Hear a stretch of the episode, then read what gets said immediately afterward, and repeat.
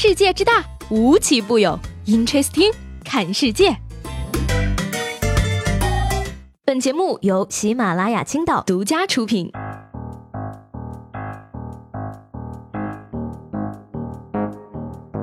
Hello，各位好，欢迎收听本期的 Interesting，我是西贝。都说呢，今年冬天有点冷，确实是真的啊。到了这个二九的尾声呢，数九寒天已经准备要踏入最冷的三九了。那首先呢，我们迎来的寒风呢，就是近年来少有的在冬天举办的亚洲杯足球比赛，踢了前三场，三场都是爆冷。这个揭幕战呢，东道主实力不俗的阿联酋呢，凭借争议点球，最后时刻扳平巴林，差点就颜面尽失了啊。但是呢，没有想到第二场、第三场冷门可以说直接复制了去年凉凉的世界杯。首先呢，被认为实力超班的这个卫冕冠军澳。澳大利亚队呢，竟然零比一输给了约旦，这剧本有点熟悉呀，明明是去年世界杯德国队的节奏嘛。所以说呢，卫冕冠军的魔咒延续到亚洲杯了。看看赢下澳大利亚的约旦球员在球哨吹响那一刻恍如夺冠，你就知道这场冷门有多么的不容易了。而第二场冷门呢，相信会让所有的中国人都惊奇啊！印度四比一赢了泰国，取得了五十五年来的第一场亚洲杯正赛胜利呀！说好的白斩鸡再差也有咖喱鸡垫底儿呢，人家咖喱鸡可一下就创造历史了呀！Amazing！自然而然问大家个问题啊，印度四比一泰国，泰国五比一中国，中国一比零韩国，韩国两比零德国，所以说印度如果和德国踢，比分是多少呢？嗯，不得不说呢，看到印度这表现啊，真是非常让人可怕啊！现在我们要赶紧找一找地球上还有哪些球队是可以输给国足的。在冷门频发的这个冬天呢，好在昨天晚上七点的时候呢，国足对阵吉尔吉斯斯坦还是二比一赢了这场的。那我个人呢，还是希望这个国足啊能走远一些，不要老是开门战、关键战、生死战那一套了。要说呢，这一年啊，足球的冷门真是不少啊。但这句话呢，也许说的不太对。事实上呢，在我们的生活里呢，活生生打脸的冷门事儿呢，绝不比绿茵场上的少。小时候总想把头发梳成大人模样，长大之后才发现。大人并没有什么头发。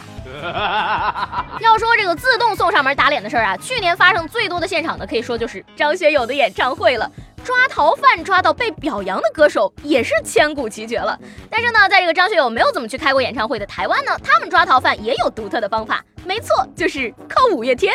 说今年年初呢，台中发生了一场持刀抢劫的案件，一个男子呢在银行抢劫了二十万新台币现金，约合人民币四万三千元。之后呢，他当场逃脱了警方的追捕。结果呢，这个已经逃掉的人呢，竟然在一天之后如约现身在五月天的演唱会。而在五月天演唱会唱到一半的时候呢，就有很多的粉丝认出这位逃犯，于是呢，立马就有人报警。逃犯见情况不对，提前准备离开，却在回宾馆的时候被警察叔叔抓到了。哎呀，这哥们儿估计心里也是想。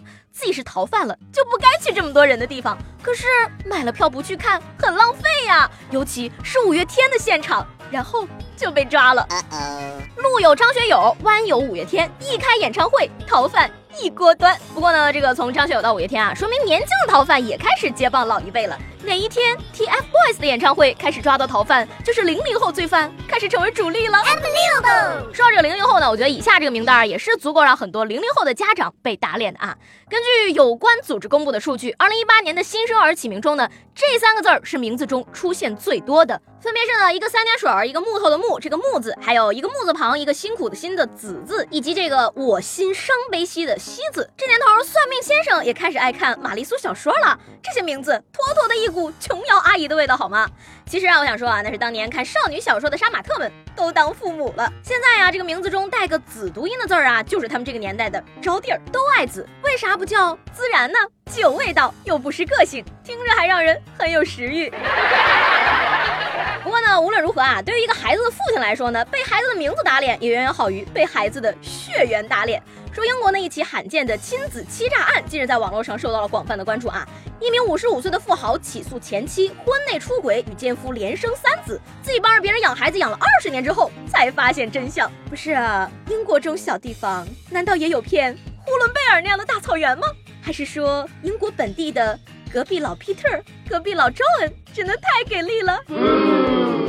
其实呢，这个血缘问题啊，对很多人，尤其是很多男性来说，真的是防不胜防的哈。不过呢，话又说回来了啊，有人帮别人养孩子养了二十年，还有人连个媳妇儿都找不到。说上周三的凌晨呢，有一名加拿大男子在试图闯入白宫后被捕。那他告诉特勤人员呢，他想找特朗普帮自己娶个媳妇儿，甚至呢还给特朗普带了两瓶皇家威士忌酒做谢礼。那目前呢，这个大哥呢已经在这个特勤人员的要求下啊离开了白宫区域。哎呀，我跟你讲啊，两瓶威士忌可能不太。太够啊！不带两条烟什么的。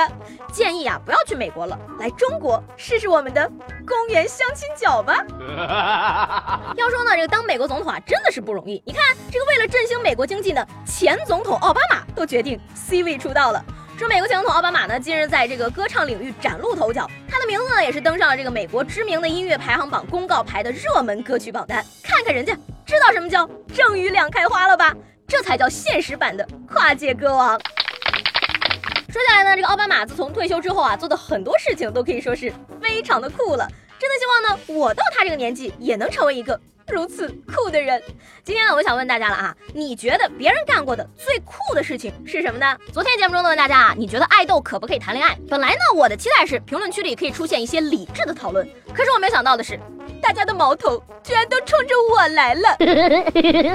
陈阳说的呢，还算是很委婉的了。他说呢，作为西贝爱豆的忠粉，个人感觉呢，爱豆是可以谈恋爱的，毕竟爱豆也是人，也需要生活。但是呢，这个我叫 Coco 就说了啊，他说我是西贝的粉丝，我觉得我的爱豆是可以谈恋爱的，但前提是必须要跟我呀，跟别人谈恋爱的话，我也爆他恋爱黑料。关于另一半说了，他说我的偶像是西贝，我很放心，我的偶像谈不了恋爱。